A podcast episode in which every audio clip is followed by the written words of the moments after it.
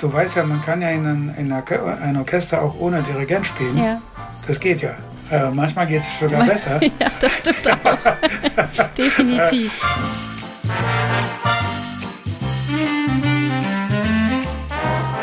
Hallo und herzlich willkommen zur siebten Folge Glanzgespräche. Heute mit niemand Geringerem als dem schwedischen Jazzposaunisten Nils Landgren. Nils ist nicht nur einer der erfolgreichsten und berühmtesten europäischen Jazzmusiker, Kopf vieler berühmter Ensembles wie zum Beispiel seiner Jazzband Funk Unit, sondern Mr. Redhorn, wie er sich selber nennt aufgrund seiner roten Posaune, ist auch noch unglaublich sympathisch und hat ohne einen Moment des Zögerns zu diesem Podcast zugesagt. Ich freue mich riesig, dass er sich die Zeit genommen hat, mit mir und für euch zu sprechen.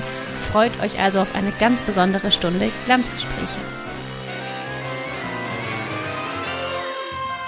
Hallo lieber Nils, es ist mir eine riesige Ehre, dich heute als Gast bei Glanzgespräche begrüßen zu dürfen.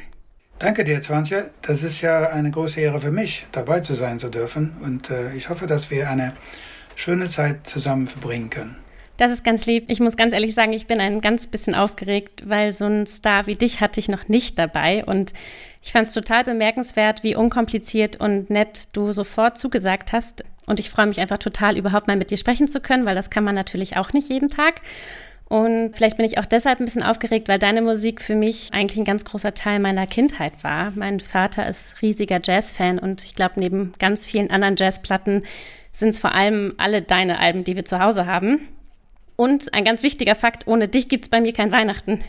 Weil oh. genau dieses, äh, das allererste Christmas with My Friends Album mhm. läuft bei uns Weihnachten eigentlich immer und ohne die Musik stellt sich bei mir kein Weihnachtsgefühl mehr ein. Also für jeden Zuhörer oder jede Zuhörerin, die das nicht kennt, für Weihnachten ist es das Beste, was man hören kann. Und ich wollte dich mal fragen, von wo wir dich jetzt hören, wo du gerade steckst.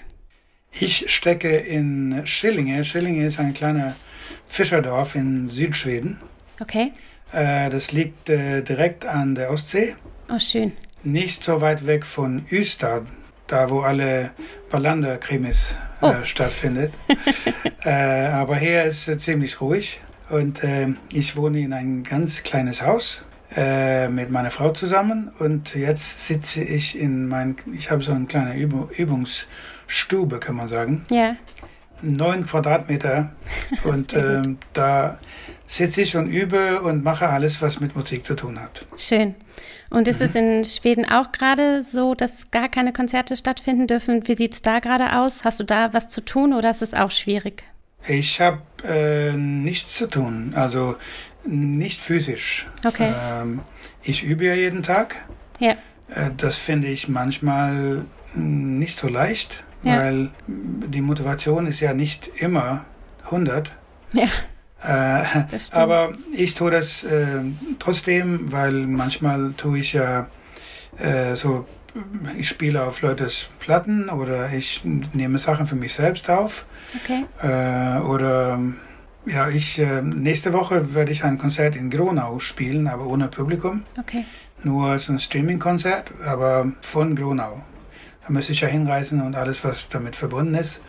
Aber sonst, also in Schweden das, also das ganze Kulturleben ist eigentlich zu. Ja, so wie in Deutschland auch. Ja, wir dürfen mehr, ähm, also meistens acht Leute okay. dürfen sich treffen. Okay. Und äh, das ist ja, das ist ja dann nicht, äh, das geht ja nicht eigentlich. Nee. Ich meine, man kann ja sicher äh, sehr exklusive Konzerte für acht Leute machen, aber ein, ein Konzerthaus oder, oder ein Theater oder sowas zu öffnen für acht Leute, das kostet ja viel mehr, als es schmeckt. Klar, natürlich. Glaube ich. Äh, ja, das rentiert sich. Nee, das ist, ja, das ist, äh, äh, es ist nicht leicht, muss ich sagen. Und, aber für mich, also ich habe ja immer noch, ich, ich habe was zu tun. Ich habe ein, ein Zuhause. Ich habe äh, ja. eine Frau, die ich liebe. Und ähm, ich habe meine Posaunen. Und ja. ich kann mich eigentlich nicht beklagen. Ja. Das ist ganz gut zu hören. Ja, schön. Mhm. Und ähm, genau, ich frage jeden Gast zuallererst eigentlich, ich kenne die Geschichte bei dir, aber vielleicht äh, interessiert sie unsere ZuhörerInnen, wie derjenige zum Instrument gekommen ist. Wie bist du zur Posaune gekommen? Die Posaune ist zu mir gekommen, würde ich sagen, weil ähm, also das, mein Papa spielte Kornett mhm. äh, in, in, in das ähm, Starwerksblaskapelle. Mhm. ich bin in einem Stahlwerksort geboren und da gab es wie in alle, alle solche Orte, die ein, äh, irgendwelche Fabrik oder so hatten, Okay. die hatten auch eine Glaskapelle. Und da spielte mein Papa und mein äh, Großvater spielte auch. Ja, schön. Und ähm, meine Brüder haben getrommelt und irgendwann bin ich auch angefangen zu trommeln, aber das hat auch äh, sechs, sieben Jahre Spaß gemacht. Okay. Aber danach wollte ich was anderes tun und einen Tag stand eine Posaune im Flur bei uns zu Hause. Und ähm, ich bin neugierig und ich habe es probiert. Und ähm, ich dachte, hey, das ist ja cool. Und äh, als Papa zurück vom Arbeit kam, er sollte das reparieren. Nämlich. Okay. Er hat alles, er war Reparateur, er hat alles repariert, was mit, ja, egal was. Ja. Und dafür hat er vielleicht einen Sack mit Äpfel bekommen oder, oder ein Stück Schinken oder was weiß ich. Und äh, da habe ich gefragt, kannst du vielleicht ein bisschen zeigen, weil das ist ja ähnlich, Ja. also blastechnisch. Und er hat mir ein paar Sachen gezeigt und ich dachte, hey, das ist ja was für mich, das hier. Und seitdem bin ich eigentlich fest. Und äh, dazu gehört auch, dass Papa spielte auch Jazz. Er hatte so eine Jazzkapelle. Okay. Und da spielt auch ein Posaunist mit. Und ich fand das echt cool mit diesem Zug und alles. Und Ja, ich super. wusste auch, dass Mam Mama hat Posaune geliebt. Okay. Irgendwie, glaube ich, das hat, irgendwas hat sie damit zu tun gehabt, aber ich weiß nicht, sie hat es nie zugegeben. Okay. Na, so, so bin ich angefangen. Ah, schön. Und hast du dann erstmal ganz klassisch Posaune spielen gelernt, so wie man sich das an der Musikschule vorstellen kann? Also so eine richtig klassische Ausbildung? Oder Ja, ja, das? klar. Ja, Da gab es da gab's keine andere. okay. Also ich habe eine, also ganz neue, neu gebackene, frische Lehrer bekommen. Okay. äh, der gerade seine Ausbildung äh, hinter sich hatte und ähm, ich habe also normal Posaune gelernt, wie man das damals gelernt haben Okay. und äh, danach äh, Musikgymnasium und da war auch eigentlich alles klassisch und äh, an der Hochschule auch. Also Achso, du hast auch an der Ähm, Hochschule richtig klassisch erstmal Mhm. studiert? ja, ja, also meine ganze Ausbildung ist klassisch. Okay. Äh, was mit, mit äh, Improvisation und Jazz zu tun hat, das habe ich äh, selber gelernt. Ah, okay. Ja, und äh, an der Hochschule war das auch so, dass wir dürften sogar keine gejazzte Töne tagsüber spielen. Echt? Das war so ein, das war wahrscheinlich kein ähm, schriftliches Verbot, aber das war ein mundliches Verbot von, von der Rektor. Als Herr spielt man keine gejazzte Töne, Okay. bevor, bevor 5 Uhr und die Lehrer wieder zu Hause sind. Das ist ja lustig. Das ist wahr. Das Okay. ist, und äh, natürlich sind wir dann angefangen, äh, ein bisschen zu testen, äh, als wir dann die Schule für uns selber hatten. Weil damals war das auch so, dass unsere Schule, das war, ähm, das lag in der Mitte vom, vom gar nichts, ähm, eine sehr schöne Musikhochschule und da dürften wir immer, immer rein, egal welche Okay. Uhrzeit. Ach, cool. Alle, Tür, alle Türen standen offen. Ah, toll. Ähm, das war fantastisch, äh, solange das denn erlaubt war. Ja, das glaube ich. Dann äh, hat man einfach auch ganz viel Zeit auszuprobieren. Wie hast du denn Genau. deinen Stil gefunden, würdest du sagen? Oder was hat dich am meisten inspiriert, dass du Jazzmusiker geworden bist? Ich glaube, also erstmal dadurch, dass Papa ja so viel Jazzmusik äh, selber gespielt hat und er hat so to viele tolle Platten gespielt, also vorgespielt. Okay. Ähm, er hat ja zu Hause so einen alten Shellac-Plattenspieler Ah, toll. und äh, da hat er Musik mit äh, Louis Armstrong und Duke Ellington, Count Basie, McKinney's Cotton Pickers, Jimmy Lunsford. Also die große Bands von, von der Zeit. Und Ja. auch mit äh, Ella Fitzgerald und was weiß ich alles. Und hat uns Brüder gesagt, Jungs, das hier ist gute Musik. Ah, cool. Und natürlich, als der Papa sagte, das ist gute Musik, dann, dann war das halt so. Aber das hat auch gestimmt. Ja. Das ist ja auch verdammt gute Musik. Ja. Und ich glaube, das hat auch ein bisschen damit zu tun, dass ich äh, irgendwann, ähm, also irgendwann wollte ich mh, mein, mein musikalisches Spektrum ein bisschen erweitern. Also mein Traum war erstmal äh, Orchesterposaunist zu werden. Okay. Und ich habe auch äh, ein paar äh, so Probespiele äh, gemacht. Ja. Und das Beste, was ich geschafft habe, ist, äh, also ich kam als Zweite in, in Göteborg, glaube ich, Göteborg Symphonieorchester, aber mein, Le mein Lehrer hat, hat einen Platz bekommen und das war sehr gut. Okay. Und äh, irgendwann, ein paar Jahre später, ähm, bin ich in Holland gewesen und äh, meine Posaune ist geklaut geworden. Ah, okay. Und ich hatte eine große Posaune und ich habe das als ein Zeichen äh, gesehen. Ich dachte, okay, jetzt ist die Zeit reif, ich, ich steige um. Okay. Und ähm, als ich auch an der Hochschule ein paar prominente Jazzmusiker und Arrangeure get getroffen habe, Thelin war ein fantastischer und weltberühmter Posaunist aus Schweden, der in Österreich, in Graz, Ja. äh, einen Professor hatte. Den habe ich getroffen und er hat zu mir gesagt, jetzt musst du wählen. Du kannst nicht beides machen. Okay. Ja. Ähm, ob das stimmt oder nicht, das weiß ich nicht, weil ich spiele ja ab und zu auch. Ähm, ich versuche auf jeden Fall, aber das macht mich dann auch ein bisschen nervös, weil das ist ja so, äh, ja, das ist ein bisschen so andere, ja, das ist andere Voraussetzungen. ja, das stimmt. Klar. Mhm. In einem Interview mit Michael Wolny von 2014 habe ich gelesen, dass du geschrieben oder dass du gesagt hast, dass man manchmal oder dass es vielleicht ein ganzes Leben dauern kann, bis man seinen eigenen Sound gefunden hat. Und ich finde, so dein Sound ist schon unverkennbar. Was würdest du sagen? Wann, wann war das für dich so, dass du gesagt hast, so ich bin jetzt irgendwie der Nils Landgren mit dem Sound und der Jazzmusiker, der ich sein will? Gab es dann einen Punkt, wo du gesagt hast, so jetzt fühle ich mich wirklich bereit oder ist es ein ewiger Prozess? Ich glaube, das ist ein ewiger Prozess, aber also ich weiß ja, also ich, ich kann mich ja sogar selber erkennen, wenn, wenn ich was äh, im Radio oder irgendwo höre. Ja, Äh, und das, das erzählt mich auf jeden Fall, dass ich, ich äh, bin irgendwo gelandet, wo ich eine eigene, eigene Stimme habe. ja, Und das ist natürlich, das war ja immer mein Ziel. ja, Wie lange das denn gedauert hat, also ich glaube, wenn ich mich Sachen von, von meinen ersten Platten anhöre, von so 84 oder so, da kann ich schon, ähm, kann ich schon hören, dass, dass es ich bin. okay, Ähm, also ich glaube so um die, um die Dezenniumwechsel, äh, so 70, 80 so.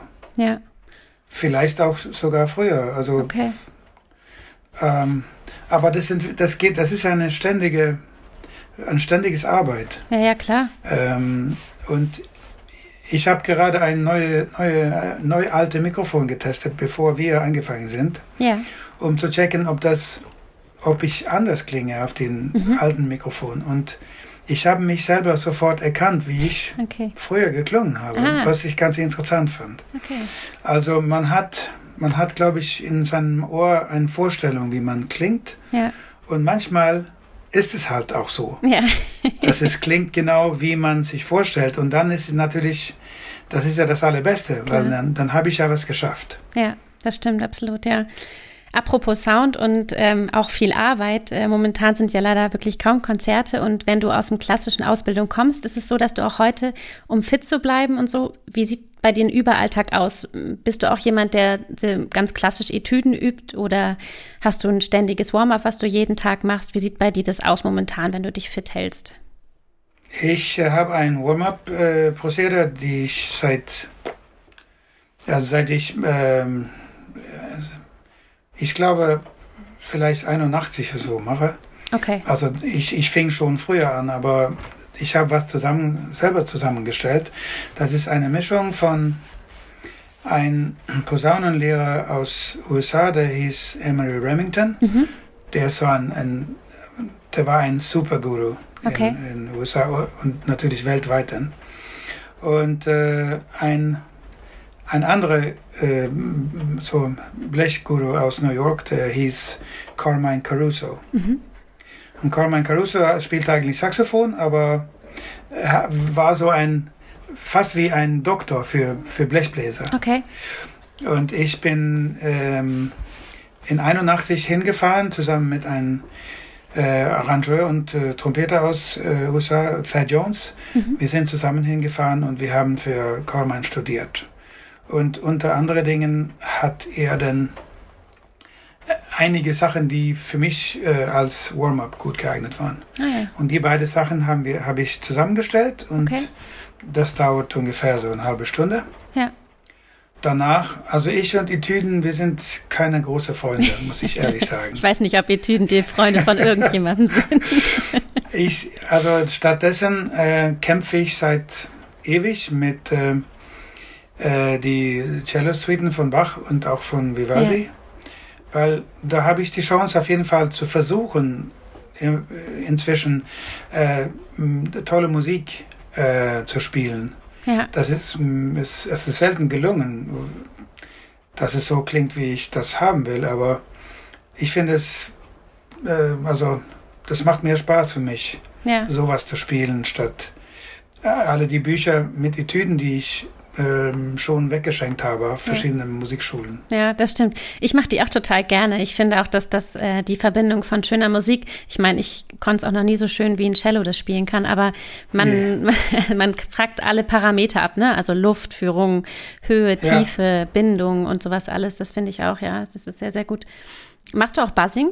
Bass du viel oder Nein. machst du gar nicht? Nein, das habe ich nie gemacht. Okay. Äh, und das, äh, ich habe mich eigentlich keine Gedanken gemacht, ob das gefährlich oder gut ist. Es ist nur für mich, okay, lass uns sagen, wenn ich äh, ein acht Stunden Busfahrt habe mhm. auf Tour oder wenn ich genauso lange im Auto sitze, ja. dann, dann habe ich ein Mundstück mit. Schon, ja, okay. Ja, aber das ist ja mehr um irgendwie das äh, die Erinnerung zu behalten. Ja. Wo sitzt das Mundstück und wie funktioniert es so? Wo war es noch? Ähm, ich, ich, nenne, ich nenne das nicht so viel Buzzing, sondern nur einfach ähm, die, die Nase über die Wasserlinie zu behalten. ja, ja. Und ähm, bei deinem Wahnsinnspensum, also im Normalfall hast du natürlich irgendwie wahnsinnig viele Konzerte, Auftritte, CD-Aufnahmen. Mhm. Gab es mal Zeiten, wo du gemerkt hast, auch so posaunistisch, dass du an die Grenzen deiner Belastbarkeit kommst? Oder hast du es irgendwie immer geschafft, über die Jahre irgendwie eine ausgewogene Balance zu finden? Bist du jemand, der sich dann abends noch zum Beispiel ausspielt, weil du spielst ja schon wahrscheinlich teilweise wahnsinnig viel? Äh, das ist sehr unterschiedlich äh, gewesen über die Jahre. Also das ist ähm, ein paar Mal zu, dazu gekommen, dass ich, dass ich mich also fast geschadet habe, weil mhm. wir, also wir haben einfach laut gespielt und ich versuche dann, also man fährt mit und ja. spielt auch äh, und also hart, ein paar Stunden hart, ja. hartes äh, Spiel mit meiner Band Funk Unit zum Beispiel. Das ist das ist echt äh, manchmal ja. sehr hart. Besonders wenn man sich nicht so gut hören kann. Ja, das stimmt. Äh, und äh, das, ich kann mich erinnern, das ist, das ist aber schon 20 Jahre her. Dann kam es zu einem Punkt, wo ich nicht mehr mein eigenes Mundstück spielen konnte. Ich musste ein, ein kleineres Mundstück nehmen, um, ah. um wegzukommen von, von die Nerven, die von der Kerbe, die da irgendwie einge, ja, ja. Der, der, war so eingeklemmt hier. Also, okay. Ähm, aber das habe ich dann, dann das, das ging. Das hat und, geholfen. Äh, ja, ja.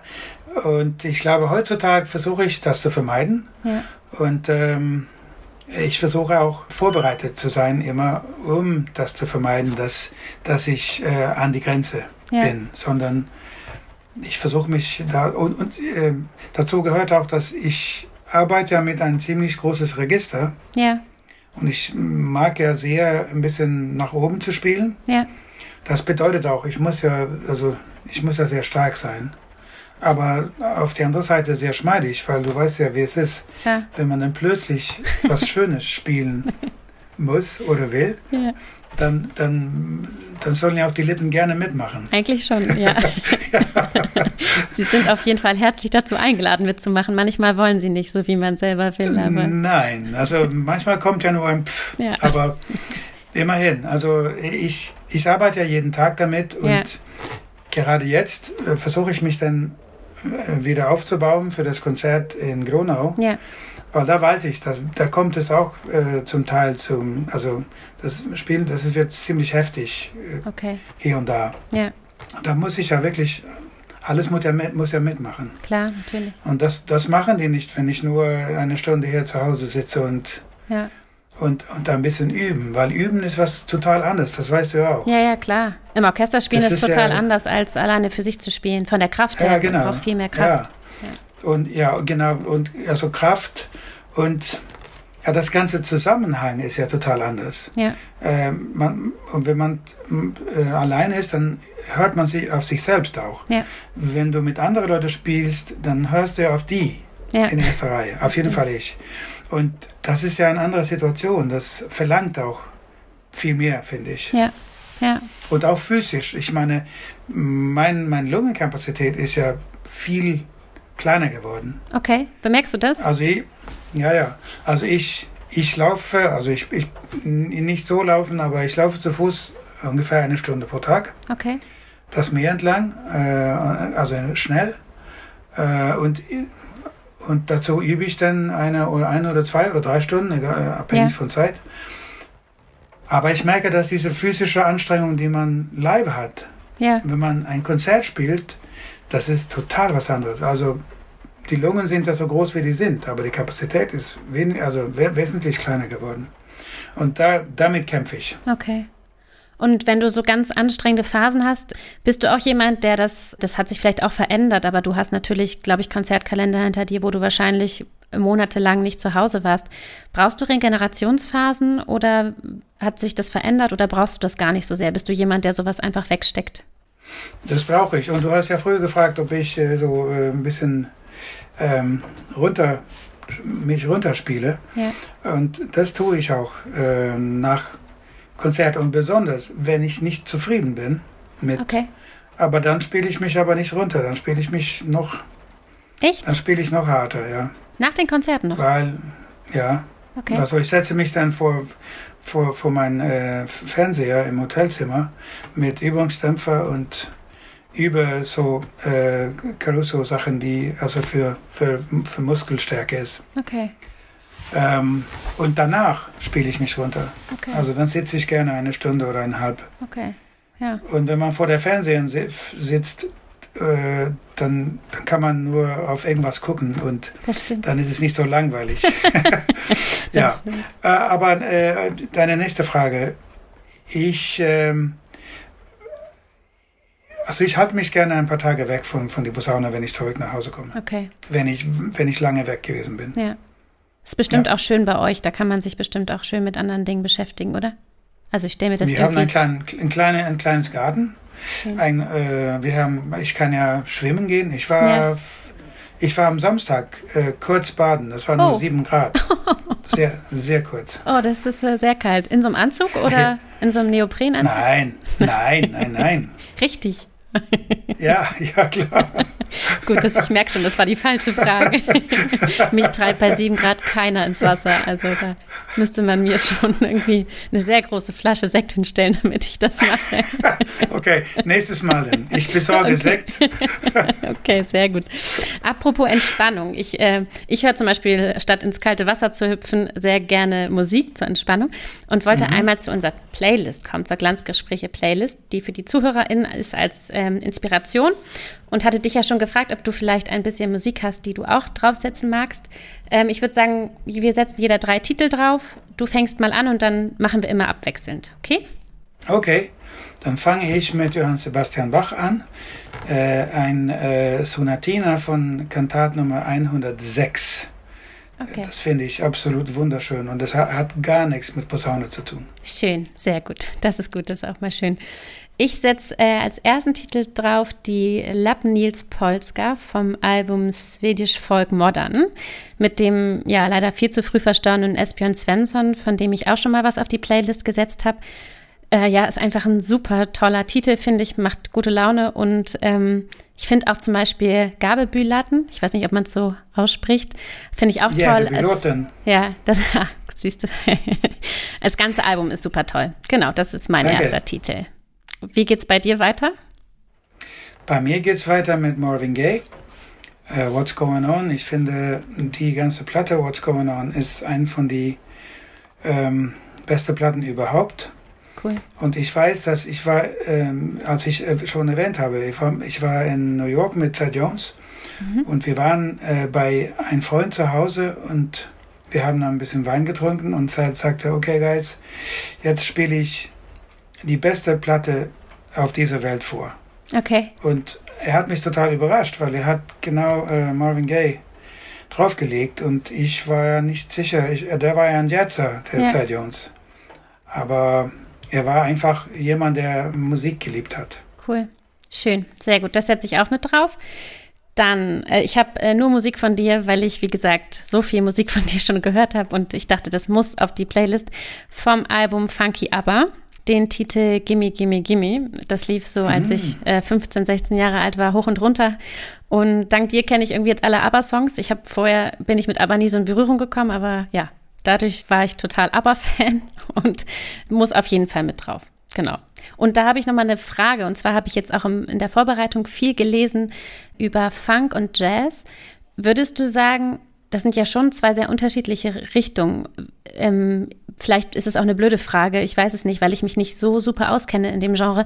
Würdest du sagen, es gibt schon den, den Funky Nils und den Jazzy Nils? Also würdest du das komplett voneinander trennen oder ist es gar nicht trennbar? Das, äh, das ist nicht trennbar, das ist nur, das bin nur ich. Ich bin nur, ich habe nur Interesse in verschiedene Musikformen. Okay. Und die versuche ich dann äh, so gut wie ich überhaupt kann zu interpretieren und zu vermitteln. Okay. Ähm, aber das ist natürlich verschiedene Dialekten. Mhm. Das ist ja ganz klar. Ja. Ähm, aber für mich ist das nur äh, eine Ausdrucksform, Okay. äh, die, die zu mir, glaube ich, passt. Ja. Ja, ist auf jeden Fall toll. Also es ist total vielseitig, finde ich dadurch, ne? Okay, hast du noch einen Titel? Ja, und bevor ich das äh, nenne, äh, ich muss nur sagen, dass ich muss äh, irgendwann Benny Andersson erzählen, dass du und so viele andere zu mir gekommen Ja. sind und gesagt haben, also ich, ich bin zu ABBA nur durch Funky ABBA gekommen. Ja. Weil sonst mag ich ja kein ABBA. das finde ich lustig. Also ich weiß nicht, Ah, ob ich, ich mag aber schon, aber ich muss sagen, in der Version gefällt es mir einfach viel besser. Und ich habe tatsächlich erst danach die ABBA-Titel richtig gehört. Das passt perfekt zu mir, weil ich meine, das war ja mein Ansatz, Ja, äh, es auch so zu machen, dass es, ähm, dass es in die erste Reihe zu mir passen würde. ja. Okay, mein, äh, mein letztes Wahl ist äh, ein Stück, wo Miles Davis und John Coltrane spielt. One Day My Prince Will Come. Und äh, das hat eine kleine Geschichte. Miles Davis spielte in einem Club und das ist live aufgenommen und John Coltrane spielte in, die, in einen Club gegenüber der Straße. Cool. Und äh, er ist dann reingesprungen in seine Pause Ah, und hat es gerade geschafft, zu seinem Solospot okay. einzutreffen und er ist sofort angefangen zu spielen. Ach, also es ist fantastisch, aber das muss die richtige Version sein, denn Okay, also, die suche ich raus. mhm, mhm. Auf jeden Fall. Super. Okay, dann schließe ich die Liste mit äh, Lady Madonna vom Album Four Wheel Drive. Ist es, das heißt Super. das Album so? Ja, genau, das heißt so. ja, Mit dir, mhm. Michael Wollny, Wolfgang Hafner und Lars Danielsson. Wir haben gerade vorhin schon kurz drüber gesprochen. Da war ich nämlich das letzte Mal im Konzert von dir. Ich war vorher auch schon so beim Elb Jazz und in Salzau und so mal.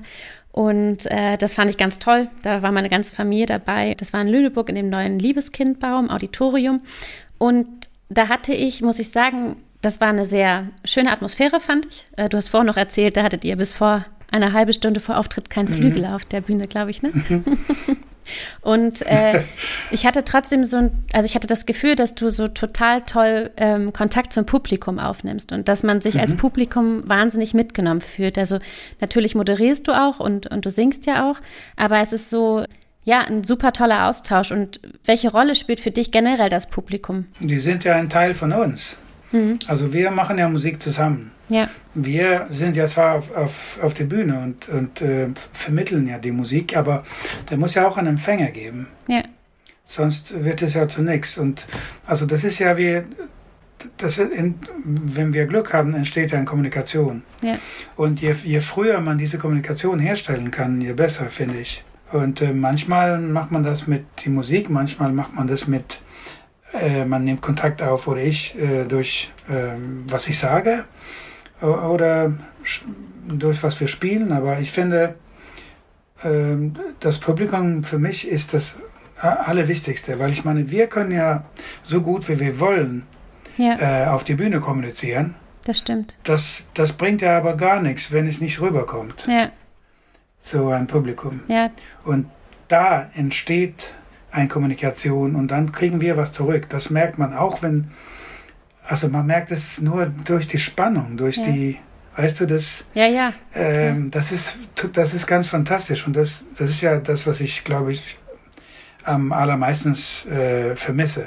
Ja. Die Kontakt zum, zum, zum Publikum. Ja, das stimmt absolut, ja, das geht mir auch genauso. Und, und ich finde auch, also ich habe, äh, gerade wenn man jetzt solistischer oder Kammermusikbesetzung spielt, wenn du natürlich im Orchester bist, merkst du das Publikum auch, aber noch mehr merkst du es natürlich, wenn du nur zu viert oder zu zehn auf der Bühne stehst. Und mhm. ich finde auch, dass es total vom Publikum her ausstrahlt, ob man richtig wahrgenommen wird, ob das Gefühl zwischen mhm. Publikum und Künstler gut ist. Und manchmal sogar kann es, wenn das Publikum ganz äh, ruhig und ganz ähm, in sich gekehrt ist, hat es sogar manchmal fast was nicht angsteinflößendes, aber es kann einem auf jeden Fall eine total andere Stimmung bringen, wenn das Publikum einem zugewandt ist, finde ich auch. Ne? Also, ja, ja, ja klar. Ja. Also wir sind total abhängig von, vom Publikum, wenn wir äh, live spielen wollen. Ja. Und das bedeutet für mich, dass äh, das Publikum ist genauso viel wert wie wir. Ja. Wenn nicht mehr. Ja, natürlich, ja. Und ähm, wie ist das so generell, wenn man als Jazzmusiker auf die Bühne geht und man improvisiert ja auch ganz viele Teile. Für uns als Klassiker ist es immer ganz schwer so ähm, nachzuvollziehen. Also wir versuchen uns ja auch manchmal an Improvisation, aber da ist die Hemmschwelle, glaube ich, sehr, sehr hoch. An was orientierst du dich, wenn du improvisierst? Ist es eher total intuitiv immer oder ist es irgendwie an Harmonie und Rhythmus immer nur gebunden? Oder kannst du das so vielleicht in zwei, drei Sätzen erklären, wie du, wie du da rangehst an eine Improvisation? Ich gehe ja von, von einer Melodie an. Also äh, aus. Ich gehe von der Melodie aus, wie, was für Stimmung die Melodie hat und welche Harmonien, die, die darunter liegt. Und natürlich spielt der Rhythmus auch eine, eine große Rolle. Ähm, also alles ist ja verbunden, aber innerhalb dieser drei äh, Ecksteine kann ich mich ja ziemlich frei okay. ähm, verhalten und da kann ich ja innovativ sein und äh, für mich immer versuchen, was Neues zu zu erfinden. Ich meine, wir haben ja nur zwölf Töne, ja. Äh, aber trotzdem, ähm, ich bin immer auf Suche neue Wege, aber natürlich benutze ich viel davon, was ich, was ich über alle Jahre gelernt habe. Das ist mhm. ja eine Muskelerinnerung, ähm, die, okay. die in, in, im Spiel, in, in Spiel kommt. Okay. Äh, aber das ist, alles ist ja mit Übung, Ausbildung, Erfahrung und Zusammenspiel. Also alles das, was. Und natürlich zuhören. Ja. Weil es kann ja gut sein, dass die anderen, die machen ja was total anderes, als was wir geplant haben. Ja, das stimmt. Also muss man sehr offen sein und sehr intuitiv reagieren okay. können auf das, was passiert. Ja. Okay. Ja. Und gibt es das auch manchmal, dass man auf die Bühne geht und denkt, irgendwie heute, keine Ahnung, man hat schlechte Laune oder man hat sich vorher mit jemandem gestritten oder man ist einfach nicht gut drauf. Kannst du das abschalten? Und, oder gibt es auch mal Tage, wo du sagst, oh, ich gehe jetzt auf die Bühne und ob das heute so gut wird und ob ich so frei bin im Kopf, um gut zu improvisieren, weiß ich heute nicht. Oder kannst du das alles ausblenden, sobald du auf die Bühne gehst? Ich versuche auf jeden Fall. Also für mich ist die Bühne, das ist äh, ein, ein äh, ein eigenes Raum. Das ist ja, das ist eigentlich egal, was davor und danach passiert. Ähm, die Bühne ist so, das klingt vielleicht ein bisschen religiös, aber die Bühne ist heilig und da, mhm. da machen wir Musik. Mhm. Da kommunizieren wir durch die Musik. Ja. Und äh, davor und danach, dann, ja, das ist mir eigentlich dann egal, wenn wir da stehen. Ja, okay. Im klassischen Bereich gibt es ja schon sehr viele Leute, die mit Lampenfieber zu kämpfen haben. Du hast ja auch eine klassische Ausbildung gemacht, hast wahrscheinlich auch an der Hochschule Klassenabende oder Konzerte spielen müssen. Hast du das Gefühl, dass so Nervosität und Lampenfieber im Jazz nicht so eine große Rolle spielt, weil man wesentlich freier ist? Oder gibt es das schon auch? Oder kennst du das vielleicht von dir? Hat sich das bei dir irgendwie vielleicht auch verändert? Oder warst du noch nie mit dem Thema Nervosität irgendwie belastet? Also ja, klar. Also Nervosität, glaube ich, das gibt es ja bei, bei alle. Mhm. Und das ist ja auch nicht schlecht, wenn man das äh, kontrollieren kann. Also ich habe ja also so richtige klassische Konzerte nicht in den letzten paar Jahren gespielt, aber es ist ja nicht so lange her, dass ich mit Christian Lindberg zusammen ähm, Ferdinand Davids äh, Posaunenkonzert mit mit Symphonieorchester yeah. gespielt habe. Yeah. Also mit dem Festivalorchester Schleswig-Holstein und yeah. ähm, mit äh, Nürnberger Symphoniker zum Beispiel. Okay. Und mit ähm, äh, Israel äh, Orchester, wo Christian Lindberg Dirigent ist, mhm. haben wir auch äh, zusammen gespielt und dann da bin ich ja schon nervös, auch als wir zwei Posaunisten sind. Ja. Und vor allem Dingen, alle wissen ja, wie das sein soll. Ja, das stimmt. Und alle, alle Töne stehen ja da. Die müssen ja so gespielt werden, wie, wie Ja. es steht. Natürlich habe ich da einen Vorteil, wenn ich mit, mit improvisierter Musik arbeite, weil ich kann ja einen anderen Weg wählen. Falls es so, dass dieser hohe, hohe Ton da oder dieser Mhm. tiefe Ton, ich weiß, dass es nicht kommt, dann nehme ich das weg oder spiele was anderes. Ja, ja, klar. Das kannst du ja nicht bei ein klassisches Stück. Das Ja. geht nicht. Und insofern, ähm, ich bin sehr gut mit Nervosität, ähm, also nicht befreundet, aber äh, Okay. bekannt. äh, aber das hat viel mehr, äh, es, also ich, ich bin eigentlich nur richtig nervös, wenn ich ein klassisches Stück spielen soll. Okay. Also ich habe zum Beispiel neulich mit Christian in Israel auch ein, ein Doppelkonzert für zwei Posaunen und Orchester gespielt. Ah, cool. Ähm, das ist aber ein modernes Stück. Mit, da tanzen wir und singen und Ja. spielen und dirigieren beide und machen alles Mögliches äh, Blödsinn. Und das kommt übrigens äh, Anfang Mai äh, Ach, cool. raus auf sein, auf, sein Plattenlabel. Ah, schön. Sehr gut. Ähm, das, das wird interessant zu sehen, ob das, wie, das, wie das ankommt. Ja, cool. Aber auf jeden Fall, äh, Lampenfieber gibt's in alle äh, Bereiche, glaube ich, auch bei mir. Aber äh, das zeige ich ja nie. Okay, und das, das ist der beste Weg. Aber, aber machst du was in dir drin? Also hast du irgendwie einen Weg gefunden oder hast du einen Tipp für die Zuhörer? Also ich meine, die suchen immer danach und fragen immer, ob ich die Leute mal fragen kann nach Tipps. Ja, also mehr üben, um, um, um noch sicher zu werden auf das, was man spielen soll. Okay. Ist ja äh, Nummer eins natürlich, dass man wirklich das und, und zweitens ähm, die, die, die Atmung zu finden. Mhm. damit, weil ich meine, wenn, das ist ja eine Art von Yoga-Denken, dass, Ja. dass man die Atmung, wenn man runterkommt, dann fängt man auch nicht sofort an zu zittern und, Ja. also ich, ich habe ein Beispiel, ich habe ich habe äh, Vivaldis äh, Konzert für Piccola-Blockflöte mal mit, mit, mit einem Orchester hier in, in Schweden gespielt. Echt? Ah, cool. Und äh, ähm, am Schluss, die letzte, die letzte 40 Sekunden, ich, das war auch direkt ausstrahlt im Radio. Okay. Ich bin angefangen, also mein ganzer Körper ist angefangen zu zittern. Okay. Und ich dachte, wenn das nicht bald aufhört, dann fliege ich weg. Oh nein. Also ich, äh, und ich habe es gerade geschafft, bis zum letzten Ton, bevor, also alles ist ein, Okay. also du kannst es wahrscheinlich, Ja, das, das Gefühl Chronisten sind ja dafür ber berühmt. äh, Zu zittern. So war das auf jeden Fall in unserer Blaskapelle. ja. Ja. Äh, also, ja, das, Okay. ist, äh, das ist hart. Aber äh, diese Art von Yoga, Atmung ist nicht schlecht, Mhm. weil wenn man, wenn man sich beruhigen kann dadurch, dann, dann dauert es auf jeden Fall ein bisschen länger, bevor man. ja. Und zweitens, man muss für sich selbst klar machen, dass die Musik zuerst ist dein Freund. Ja. Die, das, äh, den Orchester ist auch deine Freunde. Ja. Der Dirigent ist dein Freund. Hm, Sollte. und das Publikum. sein. Ja, ja, ja. Ja. Aber du, Äh, du hast recht, ja. und das Publikum vor allem Ding, Ja. die sind alle deine Freunde. Ja. Wenn man äh, auf die Bühne geht und denkt, oh Scheiße, das ist meine Feinde, dann, und das, das Gefühl hat man ja manchmal, Ja. Das stimmt. dann ist man ja verloren. Ja. Ja, ja, das, das ist ein guter Äh, Tipp, ja. ja, das stimmt, das positiv zu sehen, dass einem eigentlich alle Ja. positiv gesonnen sind, ne? Genau. Ja. Ich glaube, man, man muss wirklich positiv sein. Das, ja. Und hast du bestimmte Rituale vom Konzert? Irgendwelche Sachen, wo du so sagst, das mache ich immer vom Konzert, so wie irgendwie die Tennisspieler, die immer irgendwie Ohren, Nase berühren?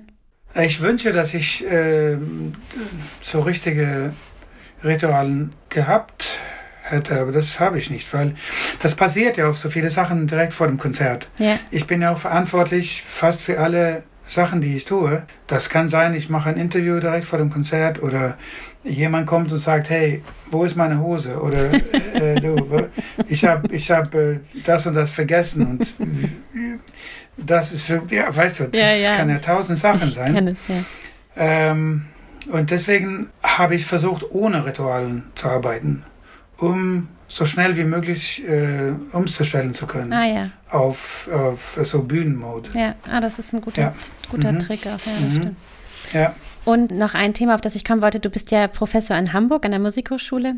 Und ich kann mir auch vorstellen, dass es gerade ein bisschen schwierig ist, vielleicht als Professor auch seinen Studenten irgendwie Mut zu machen, dass auch wieder bessere Zeiten kommen, auch gerade für freiberufliche Musiker. Was ist für dich so das Wichtigste, den Studenten zu vermitteln im Studium? Ähm, Erstmal, also ich bin Professor äh, in Hamburg, aber momentan unterrichte ich nicht. Okay. Ähm, und vielleicht ist es auch äh, genau zu dieser Zeit nicht so schlecht. Ähm, und derjenige, der, ähm, da gibt es noch einen Professor an der Hochschule in Hamburg, ja. Dan Gottschall.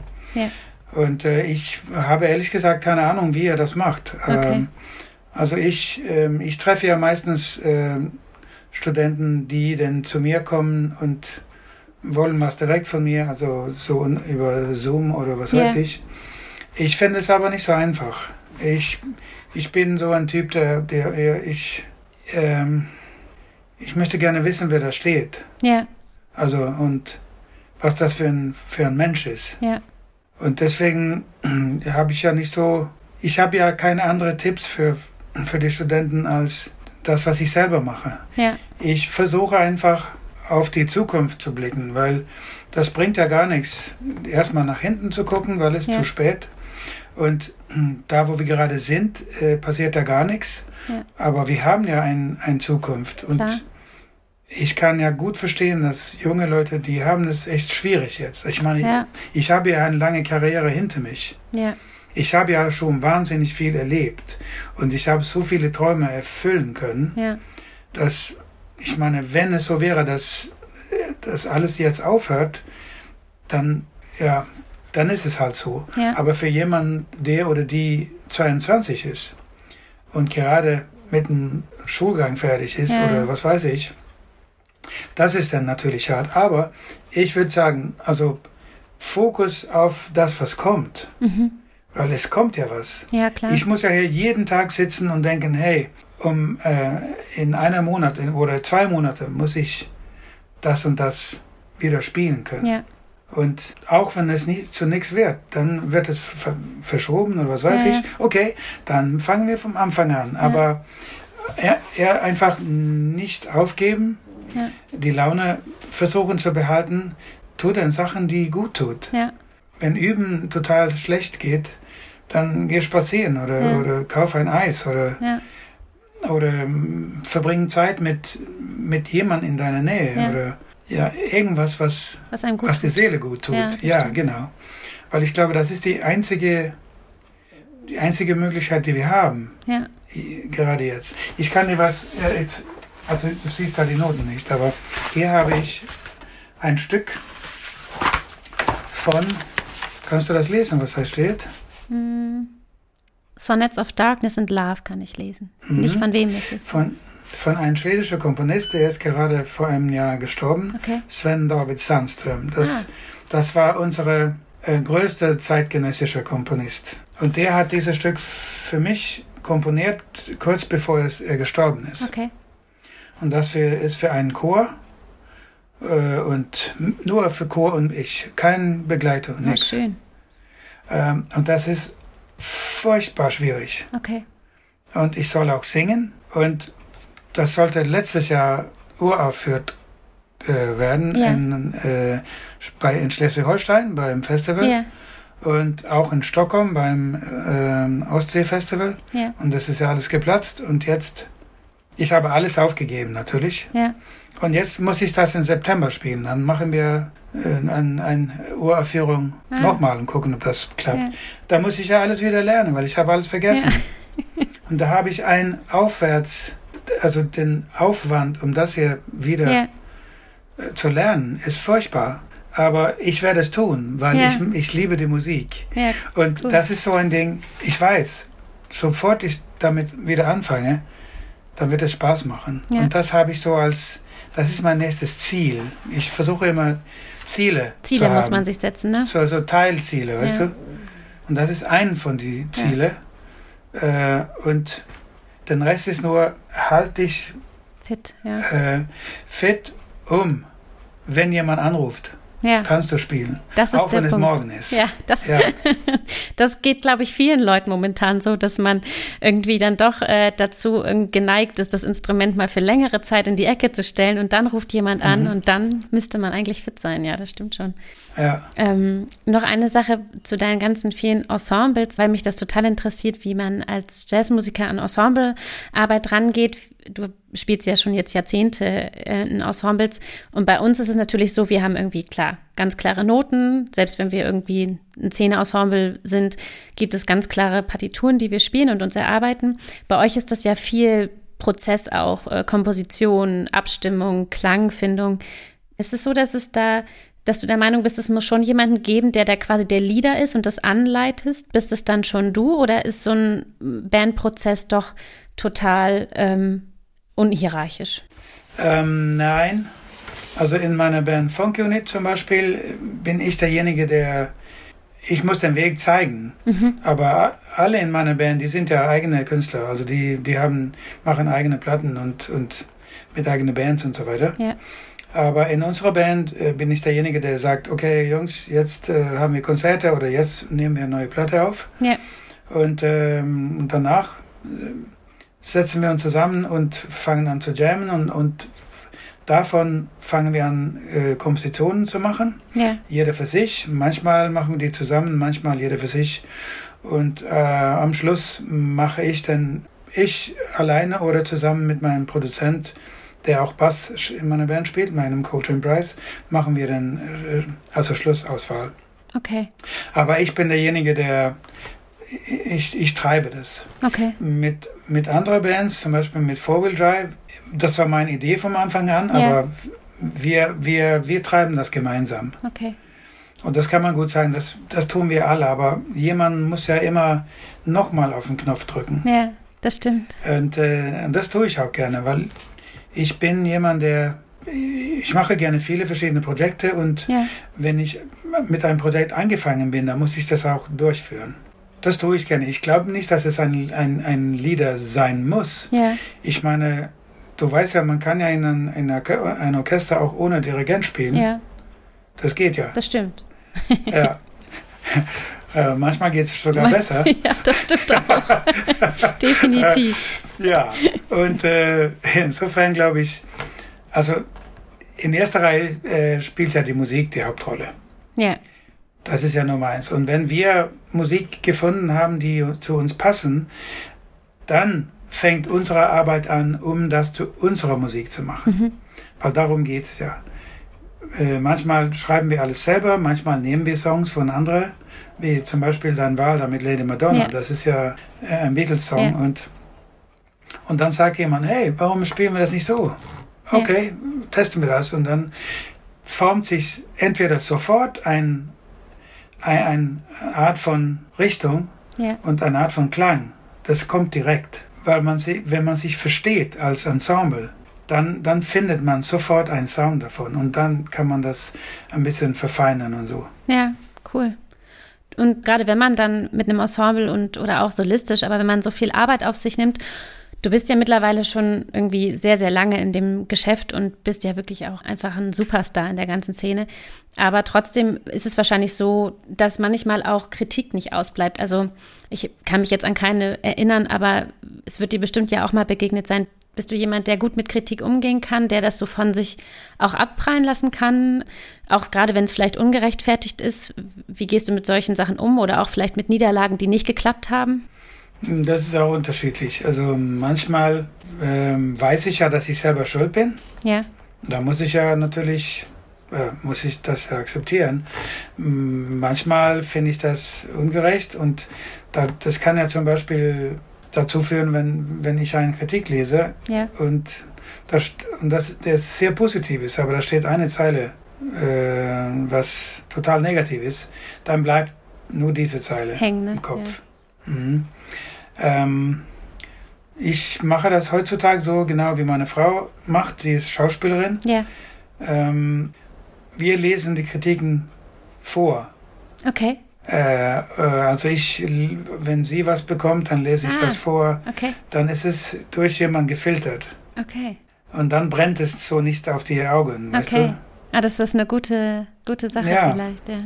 Äh, und manchmal kann ich das einfach zur Seite legen, weil ich denke, das ist ja, jeder hat ja den Recht, ein, also eine Meinung zu haben. Ja, Ähm, und damit kann ich auch leben. Manchmal ist es schwieriger. Das hängt alles an mit, ob ich, äh, ob, ob ich die Leute recht geben kann oder nicht. ja, das stimmt. Aber äh, ich weiß ja, ich, ähm, ich bin eine öffentliche Person und Ja. äh, damit kann man auch mit ähm, einige kritische Stimmen äh, rechnen. Ja, man muss sich da wahrscheinlich dann auch ein etwas dickeres Fell teilweise anziehen. Also gerade wenn man natürlich so im Fokus steht wie du. Ja, das, ich finde, das Allerharteste ist, wenn, wenn man im, im Konzert ist und ganz vorne, die sitzen immer vorne, sitzen die Leute mit so Notizblöckchen äh, und Ja, ja. Bleistift und schreiben die ganze Zeit Ja. und hören ja gar nichts zu oder was. Ja. Ich habe keine Ahnung, was die machen. Ja.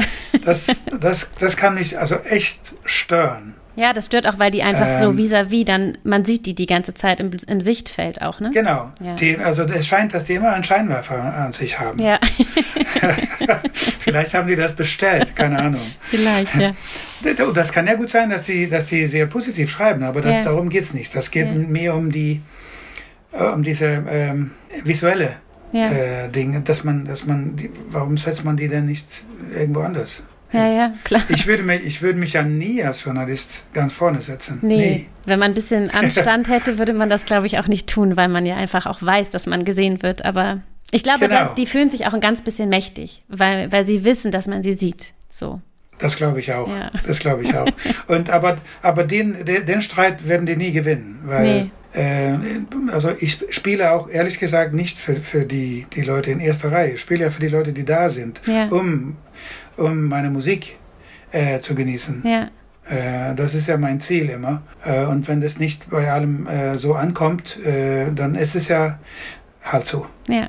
Es war, es war ein schöner Schlusssatz, finde ich. Und bevor wir ganz aufhören, wollte ich dir, da müssen all- alle Gäste einmal durch eine kleine Entweder-Oder-Fragerunde stellen. Also das heißt, ich stelle dir die Frage und du darfst dich nur für eine Sache entscheiden.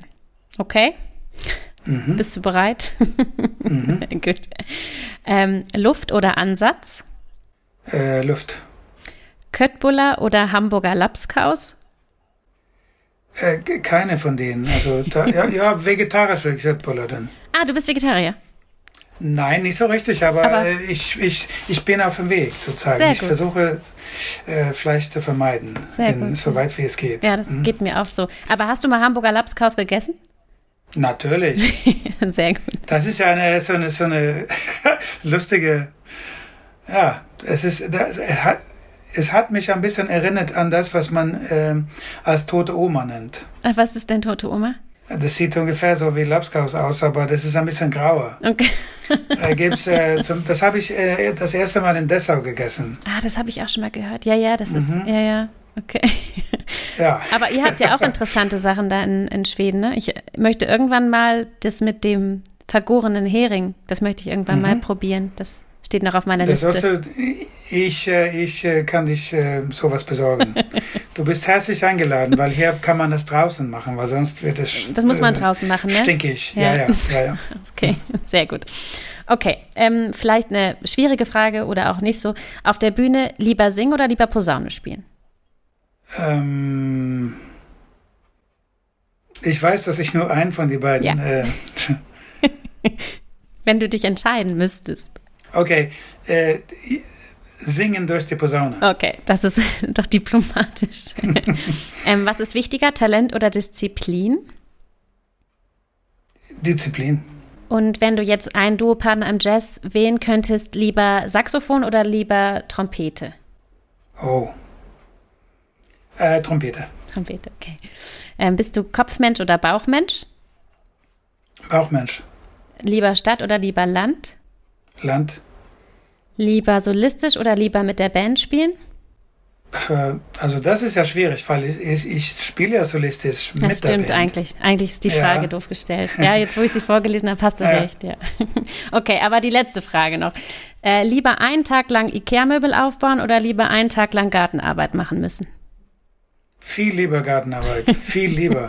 Ich habe genügend von Ikea-Möbeln zusammengeschraubt. oh, sehr gut, okay. Also lieber Nils, ich bedanke mich wirklich total dafür, dass du dir die Zeit genommen hast und äh, mein heutiger Gast warst. Es war mir eine riesengroße Ehre und ich glaube, es wird ganz viele ZuhörerInnen inspirieren. Alles Liebe für dich und deine Frau. Ich freue mich jetzt schon darauf, wenn ich irgendwann mal wieder ein Live-Konzert von dir besuchen darf. Danke dir, Swantje, und ich hoffe, dass wir uns wie, äh, irgendwann live treffen auch. Das Vielleicht komme ich zu einem Konzert mit die Bamberger Symphoniker. Oh, bist immer herzlich eingeladen. Würde mich Dankeschön. sehr freuen. Ich danke dir auch. Bis Super. dann. Tschüss. Tschüss.